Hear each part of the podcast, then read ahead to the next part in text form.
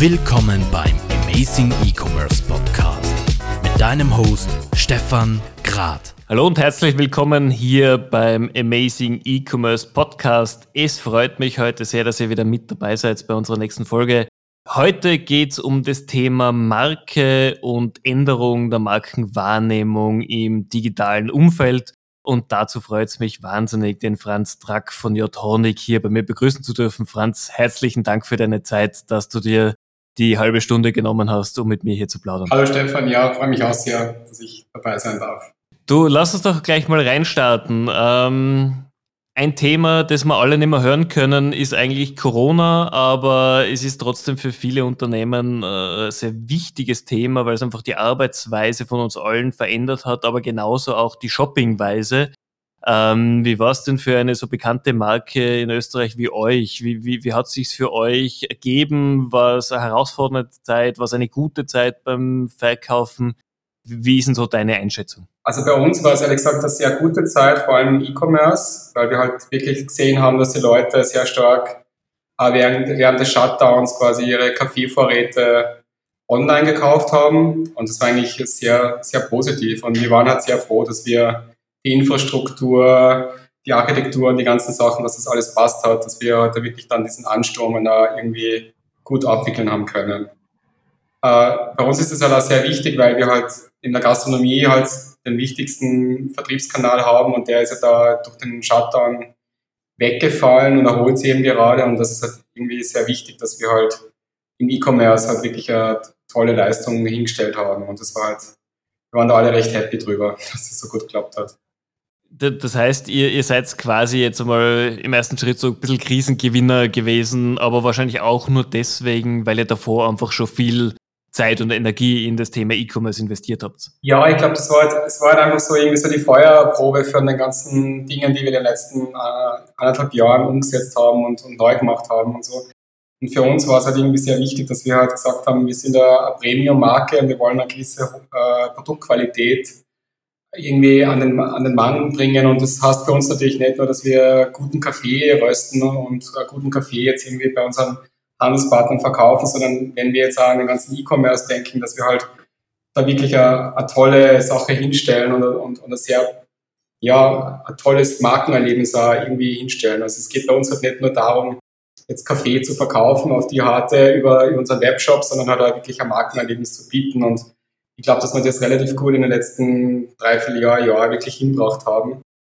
Und was für uns halt da wichtig war, dass wir halt diese verschiedenen Punkte uns halt überlegt haben. Also was, was ist jetzt wirklich, was sind die User Cases, die wir haben? Also warum kommen die Leute überhaupt auf unsere Seite und so? Und da gibt es halt für uns zwei Gründe.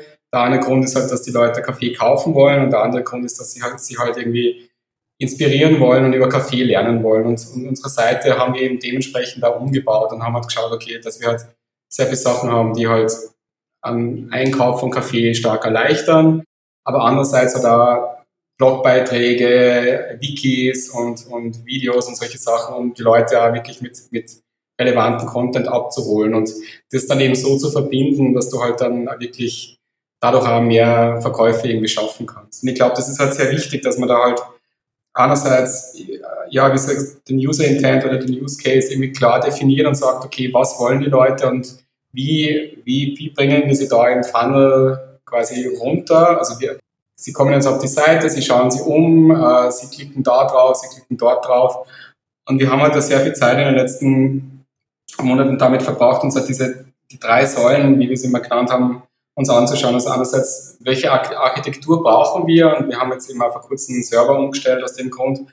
Äh, welche Funktionalitäten, wie, welchen Content ist notwendig? Also welche Blogbeiträge funktionieren, welche nicht? Wie können wir besser Content zum Beispiel auch über Newsletter streuen, den wir dann wieder zurück auf die Webseite legen. Und dann war halt für uns halt das große Thema, dass wir uns halt die, die Nutzersignale halt ziemlich genau angeschaut haben und gesagt haben, okay, wie ist denn jetzt die Verweildauer? Welche Filter werden denn verwendet?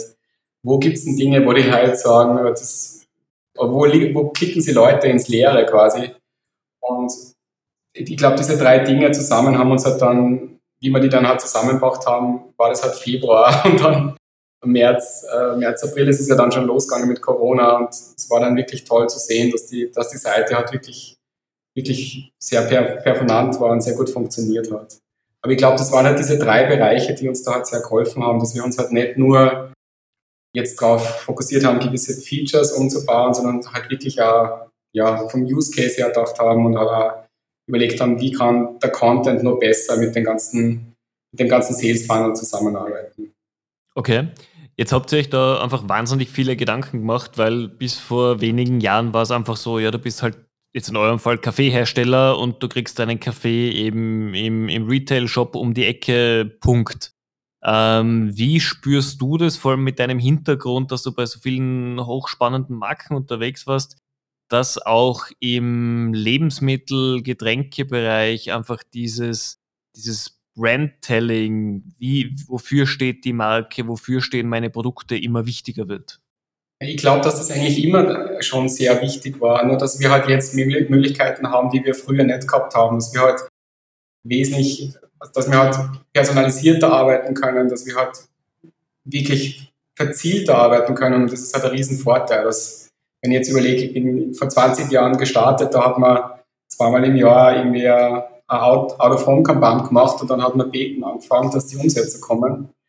Und das ist halt heutzutage wesentlich toller, weil man halt wirklich mit Dashboards arbeiten kann, weil man sich ganz klar verzielen kann und sagen kann, okay, wir, wir probieren A aus, wir probieren B aus, das funktioniert nicht, das streichen wir wieder und das ist halt irgendwie, dadurch ist das Ganze ja wesentlich spannender geworden, finde ich. Und was ich halt wichtig finde, ist halt, dass man dass, dass ich ein bisschen die Sorge oft habe, dass die Leute halt auch vergessen, dass es halt, dass es da um, um Beziehungsmanagement geht, dass es da um Markenaufbau geht und dass es darum geht, dass Leute halt an einer Marke ja glauben müssen. Und man darf sich da jetzt nicht immer nur auf Soft Conversions und, und also man, ich würde mal sagen, man darf nicht nur alles glauben, was einem die, die Berater von Facebook oder Google sagen, sondern es ist halt auch wichtig, dass man das irgendwie zusammenfügt und sagt, okay, wir haben gewisse Dinge, die bauen uns vielleicht eher die Marke auf oder die schaffen eher Begeisterung beim Kunden und dann haben wir andere Dinge, die, die verkaufen halt ordentlich oder die schaffen halt, ist hier, ein Black äh, äh, Tag des Cafés oder so, wo wir dann mit Angeboten rausgehen, das funktioniert halt einfach stark.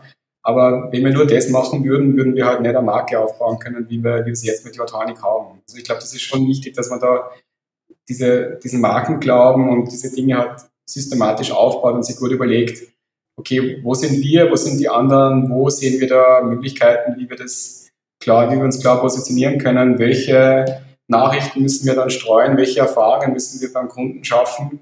Ist das jetzt bei uns in der Kaffeebar oder ist das jetzt äh, quasi im, im, im Online-Shop? Ich glaube, das muss immer alles die gleiche Sprache haben und die gleichen Signale senden, weil sonst wird es halt schwierig, glaube ich.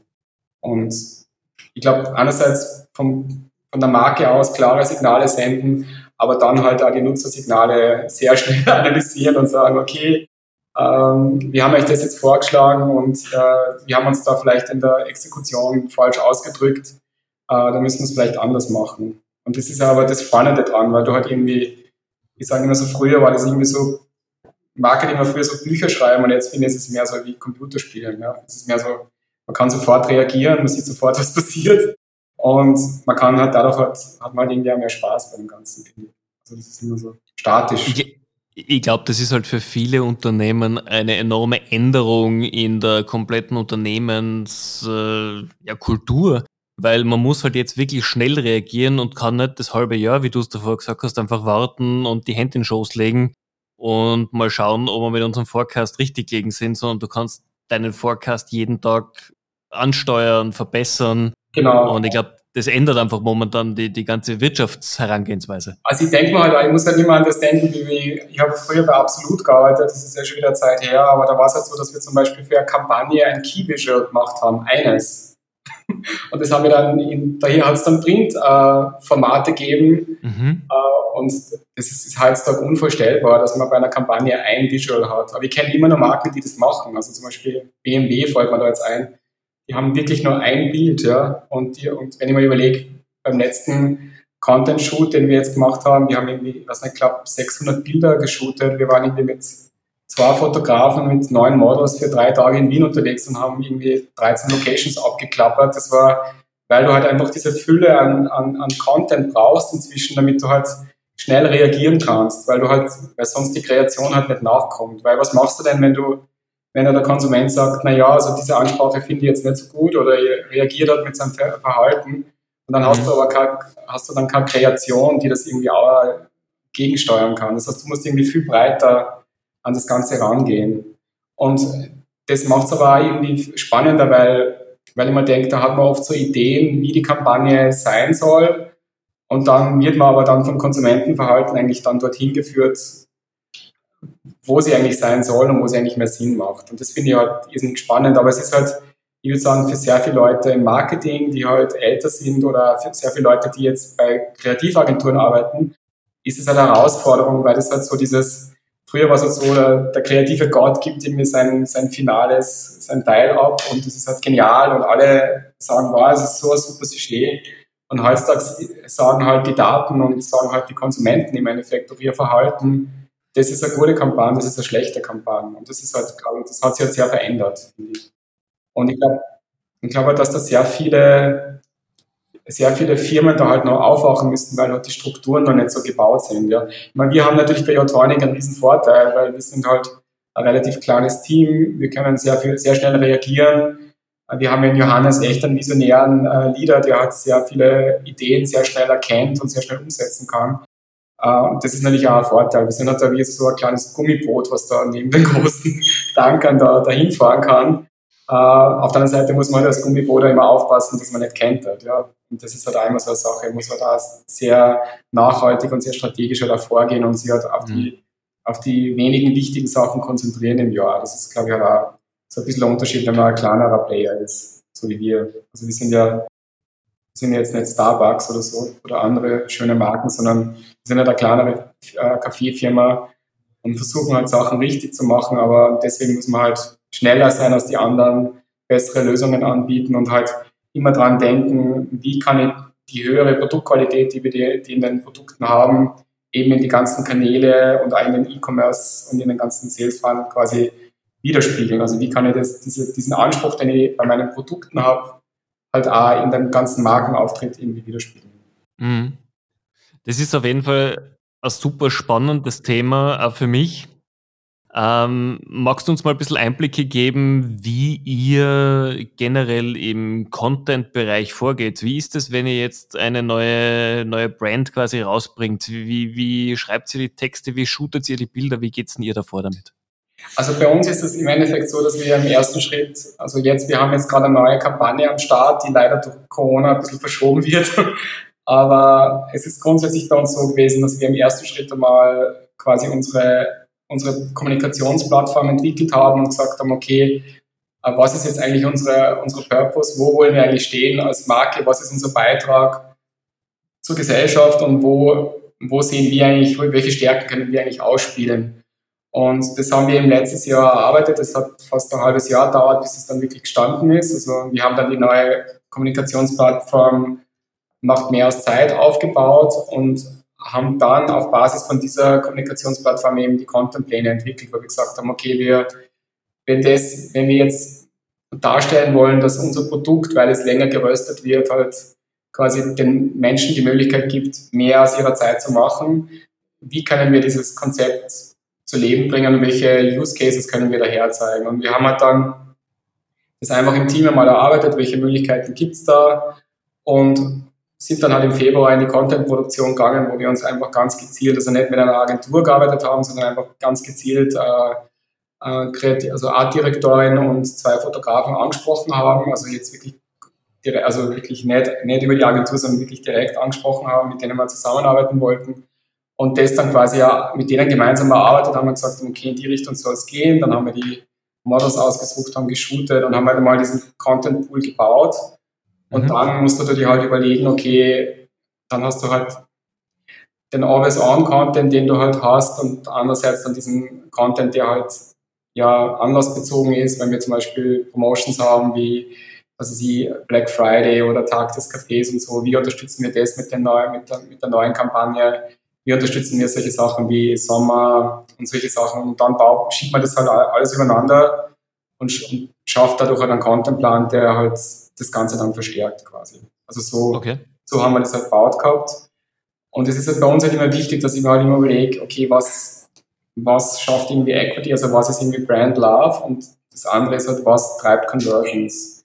Und ich sage halt immer, Erlebniswelten aufbauen, eher, eher bei Brand Love und wenn du jetzt wirklich verkaufen willst, ist es halt immer eine sehr gute Idee, wenn du das Produkt daher sagst, also die Verpackung und, äh, und halt ganz klar sagst, okay, wir haben jetzt gerade ein Angebot oder wir haben jetzt gerade, also das Ganze halt dann mit einem Call to Action zu verbinden und da jetzt nicht zu sehr ins Image reinzugehen. Und wir haben es eigentlich immer so ein bisschen getrennt und, und versuchen halt dadurch unsere, unsere Ziele zu erreichen. Und ich glaube, das funktioniert auch recht gut. Und ich muss sagen, ich habe diese Idee, also wie man das halt so macht, äh, die ist jetzt nicht von mir, sondern wir haben uns, mir ist es nur bei Red Bull aufgefallen, dass Red Bull immer, ähm, die machen die wildesten Sachen. Also es gibt irgendwie den, den Flugtag und es gibt, was weiß ich, was alles, äh, bin da leider nicht ganz im Bild.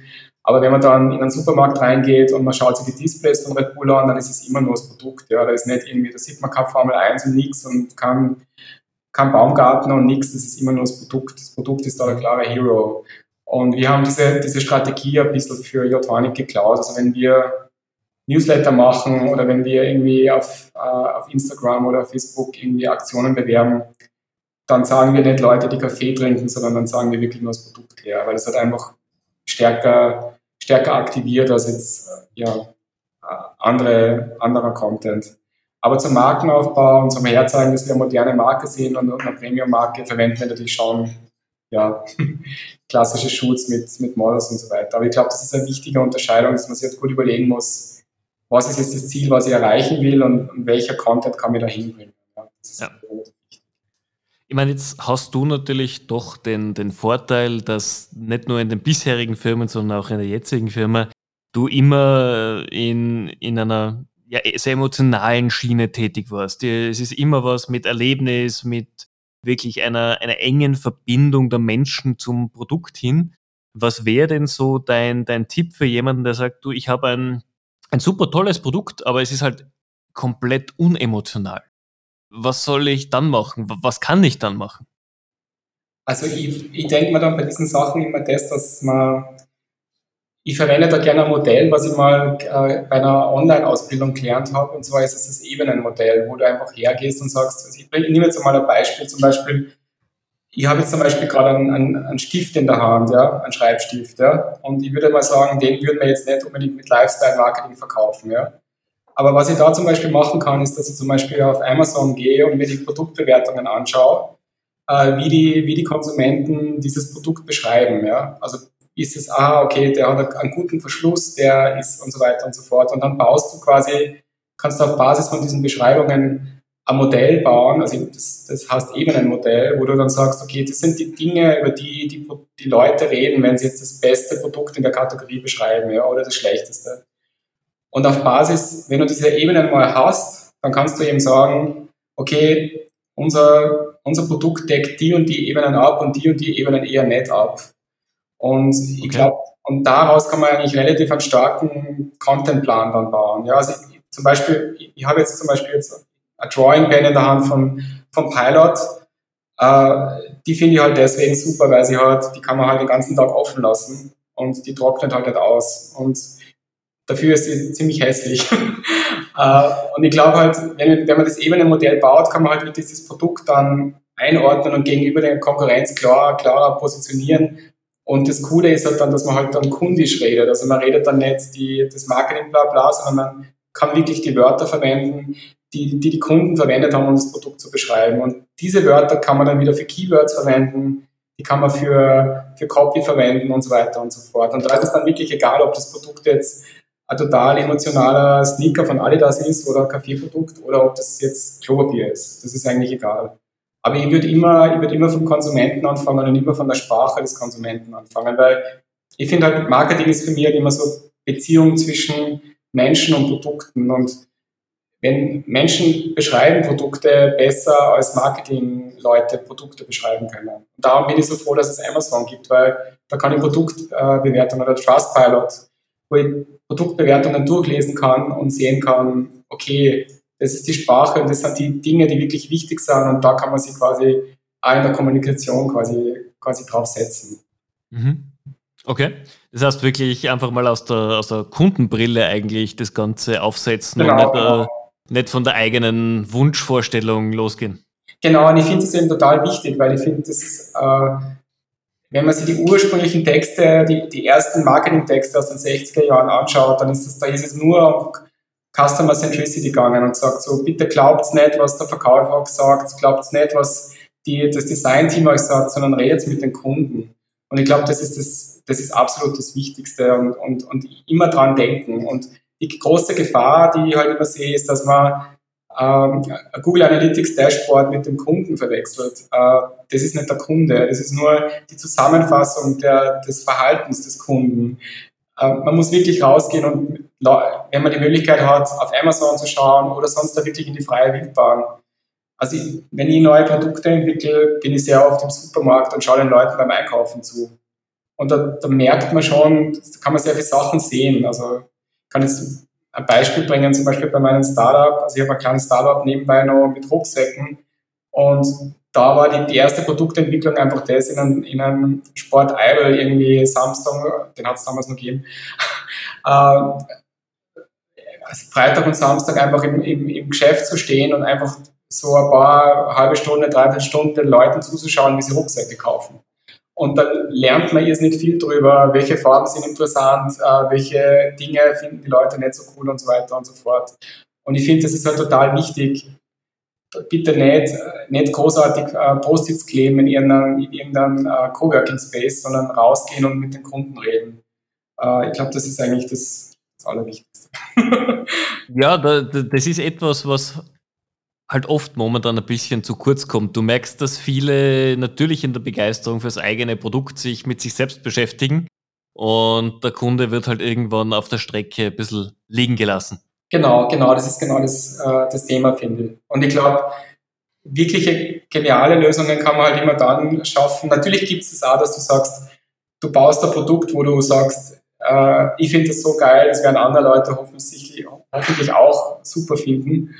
Aber es ist immer besser, sich zu überlegen, ja, aber welche Dinge gibt es denn derzeit noch nicht und was ist denn eine Frustration? Ich kann zum Beispiel ein Beispiel, ein wirklich cooles Beispiel bringen äh, aus der Kaffeebranche. Äh, zum Beispiel Jakobs hat ja jetzt diese Barista Edition rausgebracht.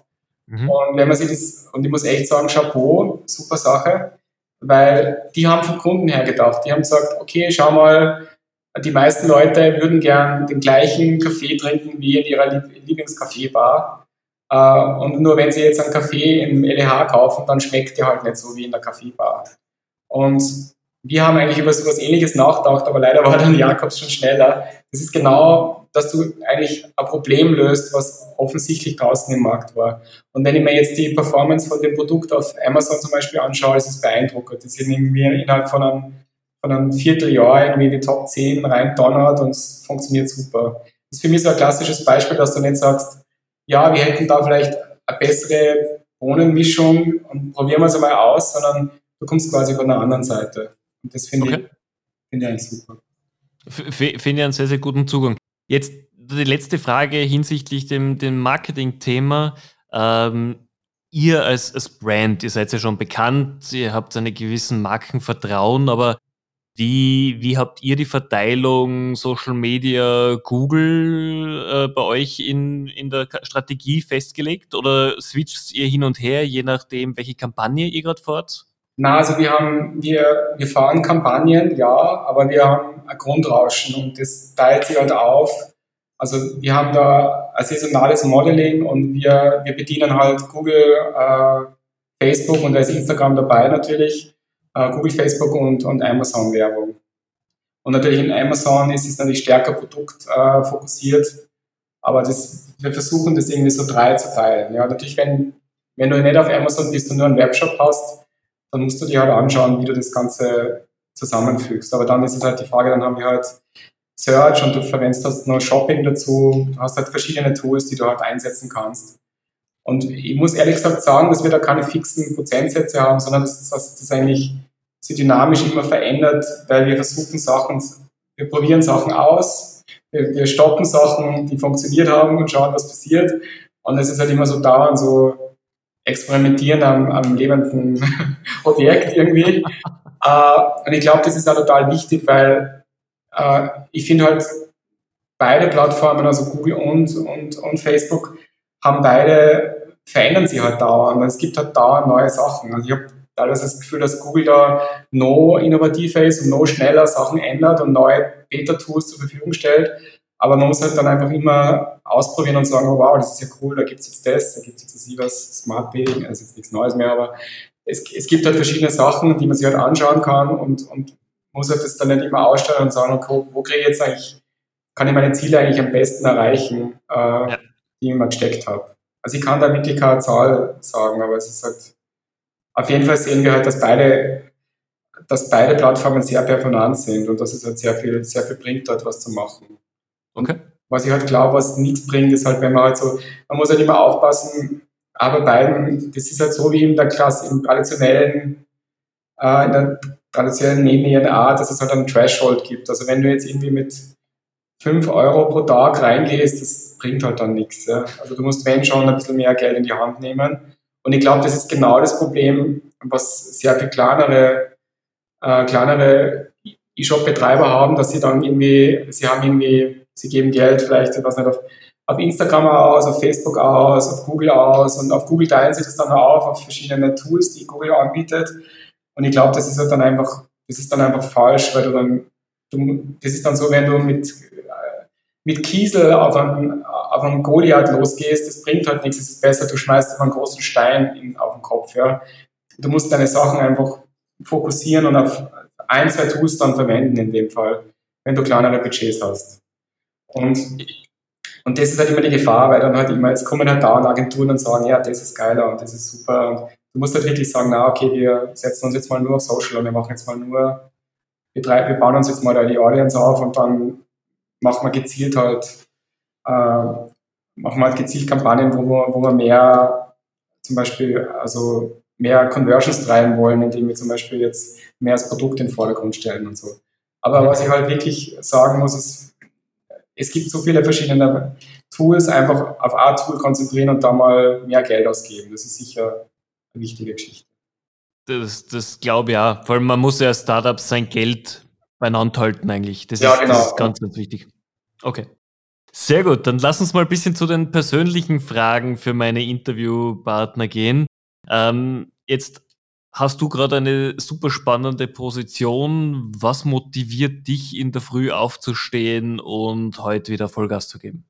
Also einerseits motiviert mich halt, was mir am meisten eigentlich motiviert, ist die Zusammenarbeit mit meinem Team, weil es halt irrsinnig viel Spaß macht, weil ich bin halt, es gibt ja irgendwie so einen gewissen Age Gap zwischen mir und meinen Mitarbeitern und ich finde das halt immer extrem spannend, weil ich halt sehr viel lernen kann und, äh, und ich, ich hoffe, dass sie auch ein bisschen was von mir lernen können. Und das ist irgendwie das Tolle daran, dass irgendwie, also bei uns im Team sind wir, ist halt jeder irgendwie Lehrer und jeder Schüler und das, das ist eigentlich das, was mich sehr motiviert. Und dann natürlich auch, dass wir halt eine Marke sind, die irgendwie 2,6% Marktanteil hat und wir halt das enorme Potenzial sehen, da mehr draus zu machen. Mhm. Das ist eigentlich auch der zweite Grund, würde ich sagen, der mich da motiviert. Ich glaube, das ist auf jeden Fall eine sehr, sehr gute Motivation. Und weil wir davor schon ganz kurz gesprochen haben, wann hast du das letzte Mal was zum allerersten Mal gemacht und was war's? Ja, ich habe jetzt gerade vor, also ich bin ja in Kurzarbeit und bin dadurch halt dann immer ab Mittag raus. Äh, ich habe irgendwie jetzt gerade vor, vor anderthalb Stunden meinen ersten Artikel auf medium.com hochgeladen. Und das war irgendwie so äh, auf meiner Bucketlist für dieses Jahr. Und ich war jetzt extremst aufgeregt, dass irgendwie, äh, habe es jetzt am letzten Wochenende geschrieben, den Artikel, habe ihn jetzt hochgeladen und ich habe schon zwei Likes bekommen, was super ist. Äh, und es ist einfach toll, einfach sich da einfach, ja, einfach das auszuprobieren und zu schauen, was passiert und so. Und da jetzt dann nicht, also ja, einfach, einfach machen, nicht, nicht großartig planen oder so, sondern einfach sagen, ja, okay, ich möchte es mal ausprobieren, ich möchte mal einen Fachartikel schreiben. Und ja, das habe ich jetzt gemacht und es ist ein cooles Gefühl irgendwie, muss ich sagen.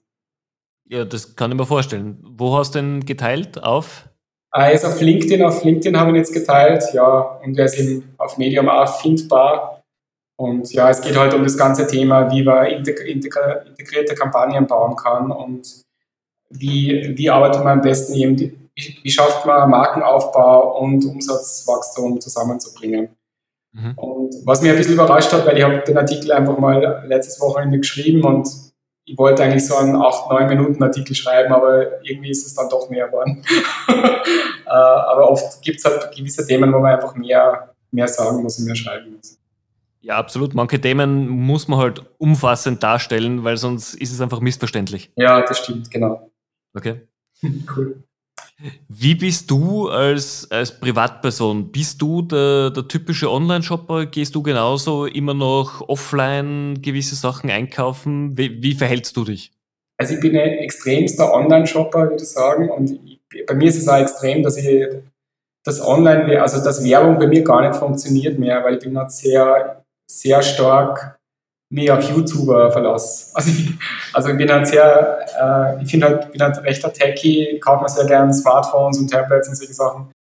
Und ich finde, also es ist immer sehr interessant, wie dann irgendwie mein Funnel ist, weil ich schaue mir halt dann ganzen Schwung YouTube-Videos an und äh, entscheide dann, was ich mache, schaue mal das Produkt dann vielleicht irgendwo in den stationären Handel an und kaufe es dann online. Ja. Also das ist irgendwie so mein, mein Funnel. Und dann denke ich mal, dass es halt natürlich dramatisch ist für den stationären Handel, wenn du, wenn du solche Konsumenten wie mich hast, ja, die dann irgendwie, obwohl ich sagen muss, dass es schon gewisse, also es gibt halt gewisse Ketten, wo ich dieses Click und Collect eigentlich sehr gern nutze, weil man halt einfach schnell das Produkt irgendwie innerhalb von ein, zwei Stunden abholen kann und so. Also das finde ich schon sehr praktisch. Aber grundsätzlich finde ich halt, ja, ich glaube, wenn man irgendwie älter wird, dann hat man auch nicht mehr so viel Zeit, da will man nicht mehr den ganzen Samstag irgendwie herumhirschen und Sachen kaufen und Sachen suchen, sondern da will man das einfach effizient irgendwie machen. Okay. Und ja, das, das auf jeden Fall. Also du wärst der Erste, der, wenn Amazon Prime Now in Österreich äh, beginnt, also Zulieferung in drei Stunden, dann würde es wahrscheinlich überhaupt nicht mehr offline kaufen. Ich habe Amazon Prime schon gehabt, weil ich über drei Jahre in München gewohnt und dort, dort gibt es Amazon Prime. Und das ist wirklich super. Also ist halt wirklich eine super Funktion halt. Also ist, ob jetzt Amazon an sich, äh, ob man das unterstützen soll oder nicht, über die Diskussion möchte ich mir jetzt nicht reinwagen. Aber jetzt rein von der User Experience her ist es natürlich schon super, wie, wie das alles umgesetzt wird und, und wie, wie sehr sich die halt auf den Konsumenten konzentrieren und sagen, ja, okay, also ah, wenn man sich die Return Policy anschaut und so, das ist wirklich sehr stark vom Konsumenten her gedacht. Also so nach dem Motto, wie, kann's, wie ist es für dich am einfachsten und nicht, wie, ist es, wie können wir das intern am einfachsten abwickeln. Also ja. das ist schon Geschichte. Aber an und für sich würde ich mir halt wünschen, dass es, dass wir nicht auf Amazon angewiesen sind. Also eigentlich würde ich mir wünschen, dass wir lokale oder österreichische Firmen haben, auf die wir, die wir da quasi nutzen können. Ja.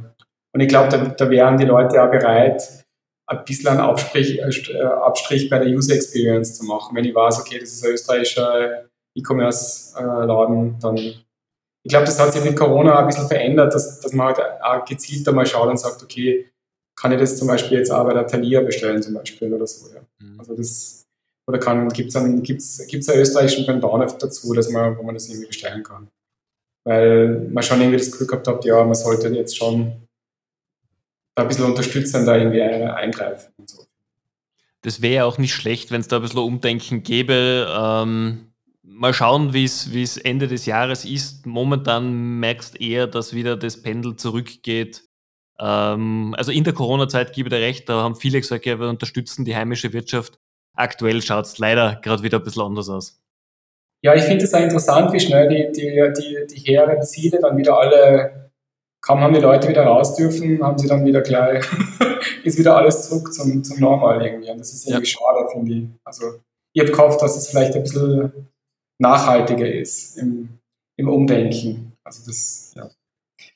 Aber vielleicht kommt es ja noch. Schauen wir mal. ich ich würde ich es uns allen wünschen. Ja, ich würde es mal wünschen. Was sind denn so deine persönlichen Ausblicke, sagen wir mal, auf die nächsten sechs bis zwölf Monate? Wo geht es für euch als Brand hin? Was glaubst du, wie wird sich die E-Commerce-Branche jetzt natürlich auf Österreich fokussiert weiterentwickeln? Also ich glaube, dass für uns ist es so, wir bringen jetzt im September ein neues Produkt raus. Das war jetzt irgendwie so der Fokus der letzten Monate. Äh, wir werden weiterschauen, die, die Webseite weiter zu optimieren. Also es ist das Tolle, dass ich halt mit Benjamin einen recht fähigen Mitarbeiter habe, der der halt nicht aufgibt. Und das finde ich halt super bei ihm, dass er halt die ganze Zeit sagt, ja, es ist jetzt wir sind, also ich bin dann immer so als, als Teamleiter schon irrsinnig happy, dass es jetzt noch besser ist, aber er ist da irgendwie, ähm, er findet immer nur eine Schraube, die er noch anziehen kann und ich glaube, dass wir halt da noch weiter schrauben wollen, dass man halt den, dass der ganze Funnel halt vielleicht noch ein bisschen besser wird, dass wir dann ein paar Dinge entdecken, die uns die Konsumenten zeigen, wo wir halt noch nachschrauben können. Mhm. Und dann würde ich halt gern diesen ganzen äh, Kaffee-Entdecken-Bereich wieder weiter auf, aus, ausbauen. Also wir haben jetzt eine neue Social Media Managerin, die Lina, die extrem gut ist und die, und die ist nur derzeit auf Kurzarbeit und sobald die dann im September hoffentlich wieder da ist, äh, wollen wir da wirklich einiges dann umstellen, was im Content-Bereich und so auf unserer Webseite und so. Also da wird noch einiges passieren, glaube ich, bei uns. Und insgesamt hoffe ich halt, ja, ich hoffe, einerseits hoffe ich halt, dass die Leute es ist so schwer zu sagen, wie es jetzt weitergeht, weil ich tue mir da wirklich schwer, aber ich glaube halt, ich, ich, hoffe halt, dass die Leute sich wirklich jetzt drauf konzentrieren und weitermachen. Das finde ich das Wichtigste eigentlich.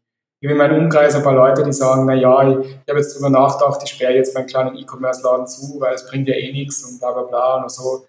Und ich denke mir dann immer so, nutzt doch jetzt die Zeit, die du hast, äh, immer schau dir irgendwie äh, auf YouTube Trainings an oder kauf ein paar Bücher, aber schau mal, dass du da weiterkommst mit dem Ganzen, weil ich glaube, dass es derzeit schon eine, eine gutes, gute Zeit ist, um, um gerade auch kleinere Projekte voranzutreiben. Und, und ich glaube, das ist einfach nur wichtig, dass man halt sagt, weitermachen ist wichtiger, als dass es jetzt das riesengroße Ding wird. Ja. Also einfach jetzt die Zeit sinnvoll nutzen, um mal neu, neue Skills anzueignen. Ja, genau. Und es, es gibt da doch einige, ist, ich finde es ja cool, dass sehr viele Plattformen ja doch jetzt einige sehr coole Sachen umgestellt haben ich meine, ich falle jetzt nur ganz spontan ein, zum Beispiel PayPal, dass sie da die Sofortüberweisung äh, anbieten, wenn das die Kunden bezahlen und dass du halt schneller irgendwie an die Kohle kommst und so. Das, das sind lauter so kleine Dinge, die da gerade passieren und ich glaube, da kann man sehr viel nutzen. Und, und es gibt da sehr gerade von den amerikanischen Tech-Firmen sehr viele Trainings und sehr viele Ressourcen, die man halt jetzt quasi angreifen kann. Und ich finde halt einfach nur, vielleicht nicht so viel Medien schauen, sie nicht so viel von dieser ganzen Diskussion jetzt da einlullen lassen, sondern wirklich auf, auf dein Ziel äh, konzentrieren und sagen, okay, in den nächsten drei Monaten möchte ich das erreicht haben mir ist es eigentlich egal, was links und rechts von mir herum passiert. Ich glaube, das ist auch noch relativ wichtig, weil wir sind halt in Österreich teilweise schon, uns, wir stecken uns da gegenseitig ein bisschen an mit, der, mit dem, äh, ja, so, es ist ja eh so schwierig und, und die, die Regierung hilft uns da nicht, ob das jetzt stimmt oder nicht, ist eine andere Frage. Ich finde halt einfach, einfach weitermachen und, und, und, und Epic Shit produzieren, wie man so schön sagt. Nicht, nicht jetzt großartig nachdenken, was das in sechs Monaten bedeutet und so weiter und so fort, sondern zu sagen, also ich fahre jetzt einfach mal weiter und ich, ich mache jetzt da keine Grundsatzentscheidungen, das, äh, was ich jetzt mit meinem Business mache. Mhm. Absolut. Also gerade du hast natürlich recht, wir in Österreich jammern sehr, sehr gerne. Und das unterscheidet uns ein bisschen vom angloamerikanischen Raum, wo es halt darum geht, lieber mal machen und dann sehen wir eh, ob es was wird oder nicht. Also wir gleich von Anfang an die Hände äh, in den Boden stecken oder Kopf in den Boden stecken. Das ist ein bisschen so ein Punkt, dass ich mir oft denke, das Wichtigste ist eigentlich immer nur, dass die Leute haben halt immer sehr viel Angst, dass es schief geht, aber die einzige Angst, die man haben hat, ist halt, dass man, dass man nicht die Entscheidung trifft, jetzt endlich loszulegen. Ja, und das ist halt, ich glaube, wenn man dann die Entscheidung getroffen hat, dann, dann geht ja eh die Post ab. Aber ich, ich sehe das halt teilweise in meinem Umfeld, dass Leute dann halt mit ihren Projekten irgendwie ein halbes Jahr lang überlegen, ob sie jetzt ins Wasser springen sollen. Und ich muss jetzt nur gerade an was denken. Ich bin zum Beispiel mal, das ist vielleicht sehr privat, aber ich, bin ich war vor drei Jahren in Sizilien und da bin ich auf einem Felsen gestanden, äh, 20 Meter irgendwie runter und ich bin irgendwie, glaube ich, fünf Minuten vor dem Fel auf dem Felsen gestanden, habe gezittert wie Esmolau. Und dann hat mich von hinten ein, ein elfjähriger Italiener angetippt und hat gesagt, Scusi. Und ich bin zur Seite gegangen und er ist runtergesprungen. Und ich habe mir dann gedacht, ja, genau so muss man es machen. Man darf jetzt da nicht oben stehen und, und, und sich das, den Felsen und das Wasser anschauen, sondern einfach muss einfach springen. Und ich bin dann auch gesprungen. Ähm, aber ich glaube, das ist eben genau der Punkt. Also einfach zu sagen, okay, das, das ist mein Produkt, ich brenne für das Produkt, das ist mein Business und das sind meine Kunden da draußen, die begeistert werden wollen und jetzt einfach rausgehen und das machen. Also, das ist ein wunderbares Schlusswort, weil ich glaube, man muss einfach mal den inneren Schweinehund überwinden und einfach mal machen. Äh, was soll genau. schon passieren? Und die Konsumenten, unsere Kunden warten ja drauf, dass sie begeistert werden von uns. Ja. Das ist ja das Tolle dran. Also die wollen das ja. man unterbricht ja nicht, man begeistert ja. Das ist das Wichtigste. Das finde ich wunderschön als, als Abschluss, Franz. Ich sage vielen, vielen herzlichen Dank nochmal, dass du dir die Zeit genommen hast, da jetzt so offen mit ja, mir zu plaudern gerne. und diesen, diesen sehr kurzweiligen Austausch da zu machen. Ähm, ich bin sicher, wenn es Fragen gibt von der Community, darf ich sie dir im Nachgang sicher weiterleiten. Sehr gerne, sehr gerne. Wunderbar. Liebe Zuhörer, vielen herzlichen Dank für eure Zeit. Schön, dass ihr wieder bei der nächsten Amazing E-Commerce Folge mit dabei wart. Wenn ihr noch Fragen habt an den Franz oder an mich, dann meldet euch sehr, sehr gerne bei mir. Wenn ihr auch Teil des Podcasts werden wollt, einfach kurze E-Mail schreiben und ich werde mich auf jeden Fall mit euch in Verbindung setzen. In diesem Sinn wünsche ich euch noch einen schönen Tag und viel Spaß.